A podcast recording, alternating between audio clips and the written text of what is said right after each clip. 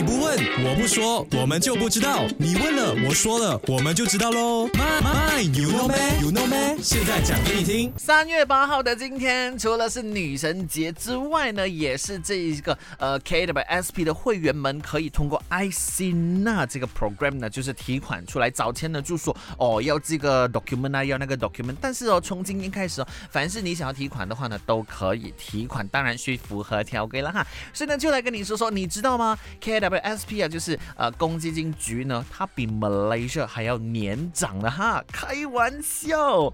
一九六三年九月十六号呢是马来西亚的成立日，有没有？今年呢将会欢庆五十八周年，But then 哦，KWSP 啊比 Malaysia 年长了整整十四岁。今年 KWSP 呢即将迎来七十二周年，原因是因为呢 KWSP 呢是在一九四九年由联邦劳工不设立的啊，所以呢早期呢难怪啊，呃就是有国内报道说公积金局呢是世界上最古老的养老基金之一啊，OK。